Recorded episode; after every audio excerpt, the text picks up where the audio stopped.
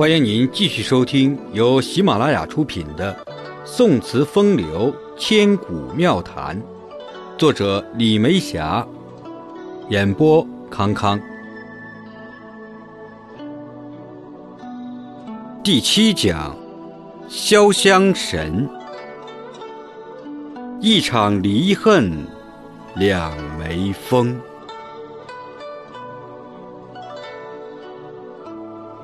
潇湘神又名潇湘曲，原为唐代潇湘间祭祀湘妃神曲。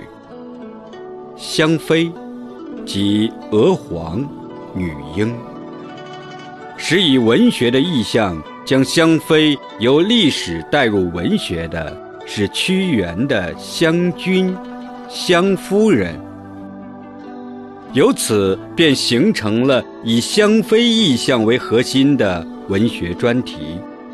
此文学专题的生活背景，就是娥皇女英与帝舜之间所发生的凄婉的爱情故事。帝舜曾到长江一带巡视。不幸死在苍梧之野，葬在九嶷山上。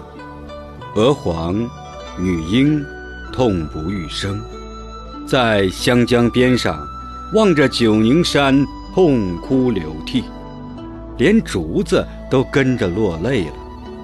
后来，竹子被叫成了斑竹，也称湘妃竹。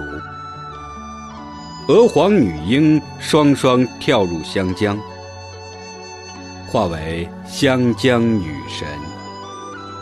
楚人哀之，便把洞庭山改成君山，并在山上为娥皇女英造庙祭祀。墓前立有大书“余弟二妃之墓”。目前有石级，石级的石碑上刻有他们的画像和历代诗人的佳作。北面是屈原的湘君、湘夫人，南面是唐宋等诗词。目前有一对望柱，近三米高，上面刻有对联儿：“君非二魄。”方千古，山竹诸般泪一人。墓周围有很多斑竹，竹上斑斑点点，仿佛诉说着当年的故事。潇湘神作为词牌，是由七绝演化而来的，两个三字句叠韵，增强咏叹的效果。潇湘神，斑竹枝。唐，刘禹锡。斑竹枝，斑竹枝，泪痕点点寄相思。楚客欲听遥色怨。潇湘深夜月明时。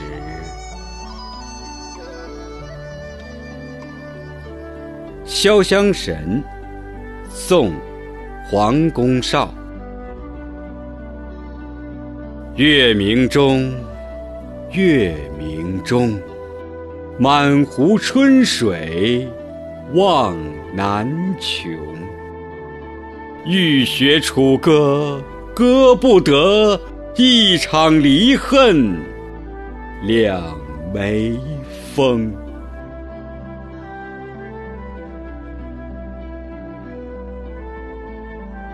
刘禹锡曾随僧人皎然学诗，以至于皎然感叹道：“诗与方以两毛之笔砚，陪其吟咏。”皆曰：“孺子可教也。”刘禹锡没有让其师傅失望，在皎然提出物象之后，丰富与发展了其意旨，提出“敬生于向外”的著名美学观点。早在《周易》就有“形而上谓之道，形而下谓之器”的说法。道与静，在形而上的层面是一样的，玄之又玄。没有语言修饰的时候，宽广无极，仿佛是天地的开始；有了语言的修饰，便形成了千姿百态的气与象。所以，皎然认为，重性情而上自然，就可以挥使气和象，达到境界。风韵正。天真全，即命上等。这显然与皎然出世的心态有关联。尘埃未染，造化神奇。刘禹锡在仕途上并不顺利，屡遭贬谪，吟诗便成为其精神寄托。出世与入世并重，终于生发出晋生于向外之领悟。这既是诗品，美学上的突破，也是其个人精神层面上的慰藉与解脱。这首《潇湘神·斑竹枝》，带有明显的感情色彩。就是通过对香妃与顺之爱情的描绘，寄托自己的身世之感。深夜月明，又将伤感之情跳出来，去接触一个与心境不一样的广阔的世界，境界由此产生。黄公少的潇湘神，显然是在有我的层面上，借助春水、玉莲，表达不同时空状态下的情志。由此可见，练诗、练词，除了需要天然灵敏之外，还需要品味层次的雕琢。且看风清此作。潇湘神，柴门。柴打门，深打门。故知旧事，曰天真。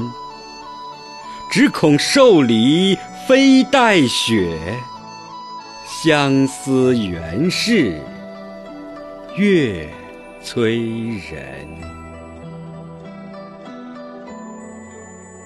柴门，化用唐代刘长卿的逢雪宿芙蓉山主人：日暮苍山远，天寒白屋贫。柴门闻犬吠，风雪夜归。相思与受礼，道出柴门的主人依风顾影、对月盘踞之景状。天真可借来一点气貌，却带不走旧事飞雪、天寒屋贫。潇湘神，立冬。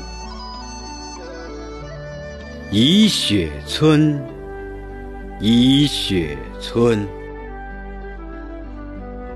叹来梅影，楚销魂。约上暖炉高数酒，贺诗将半，半无云。暖炉，化用李白的立冬诗。动笔新诗懒写，寒炉美酒时温。醉看墨花月白，恍疑雪满前村。这里是想象和李白对酒对诗的情景，古今不同的时空，通过雪疏通神思。雪上有落梅。梅上有白雪，